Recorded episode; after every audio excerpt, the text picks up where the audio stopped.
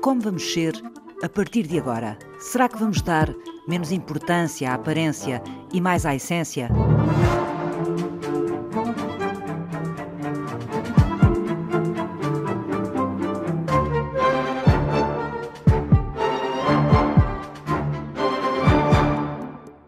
Quando falamos de como será a nossa vida no futuro, pensamos ao mesmo tempo na qualidade, no estilo da nossa vida, pensamos no nosso bem-estar, na satisfação pessoal, na felicidade, seja o que for a felicidade, na base dos diferentes contextos, e em como queremos ser, em como nós queremos eh, eh, nos tornar como pessoas no futuro.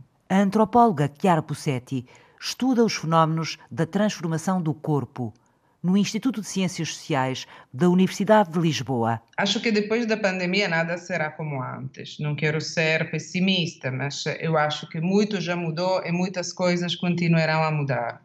Por exemplo, as formas de viver a sociabilidade, de ocupar o espaço urbano, de viver a cidade, de consumir, de nos imaginarmos no futuro uma certeza é que os consumos online de produtos de estética e de bem-estar têm se mantido elevados. Aliás, estão em crescimento.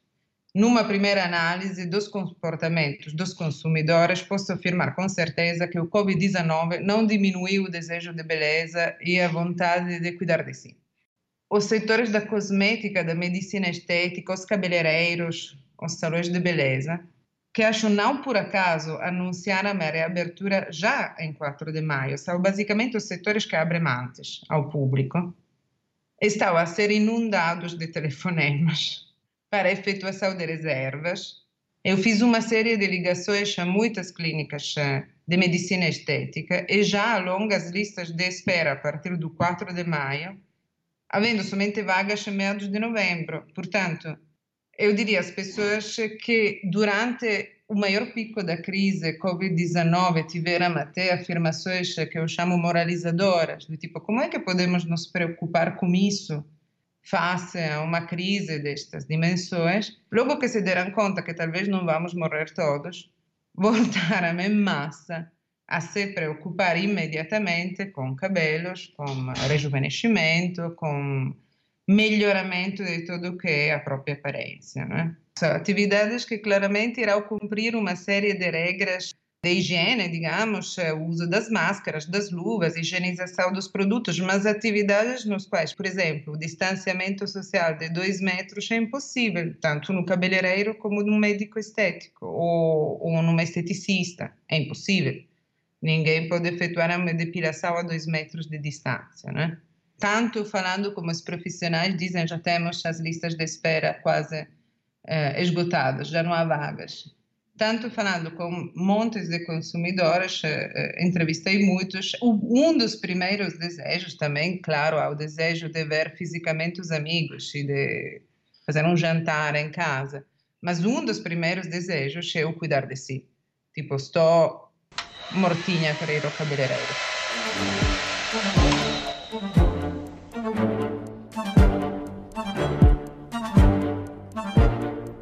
E o que me faz pensar é que, mesmo num futuro no qual podemos pensar que as formas de sociabilidade serão bem menos presenciais e possivelmente muito mais baseadas em plataformas de comunicação digital.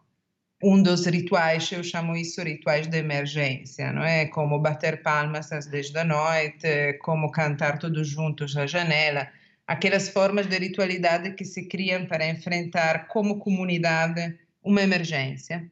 Mesmo entre os rituais eh, de emergência, esta questão de eh, criar eh, aperitivos, jantares, encontros com amigos em digital, obrigam, digamos, ou, fazem sim que as pessoas continuem a considerar a própria aparência, o próprio aspecto como um valor principal.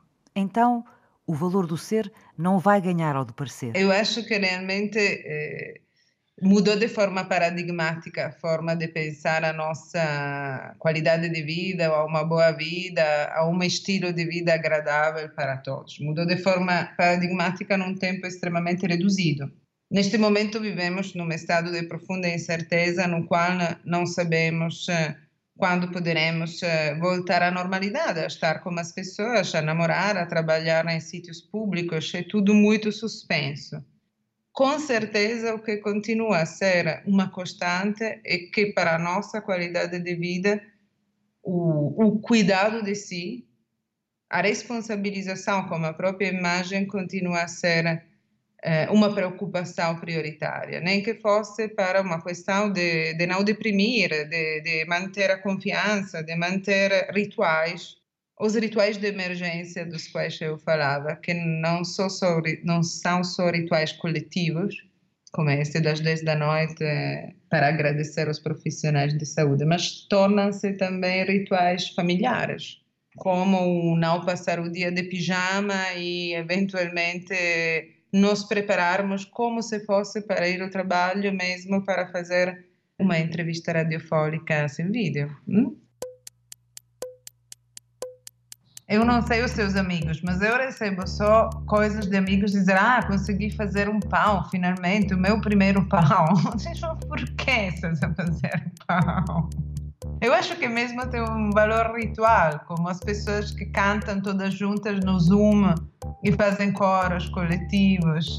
É algo ao mesmo tempo muito arcaico, muito às origens, digamos, da passagem à sedentarização, portanto, a passagem à agricultura, à criação, portanto, de comunidade, e algo de conforto na repetição de gestos que pertencem a um passado, porque realisticamente ninguém faz pão em casa nos dias de hoje e mesmo recuperar algo que, que sabe a raiz, que sabe a estrutura. É fascinante.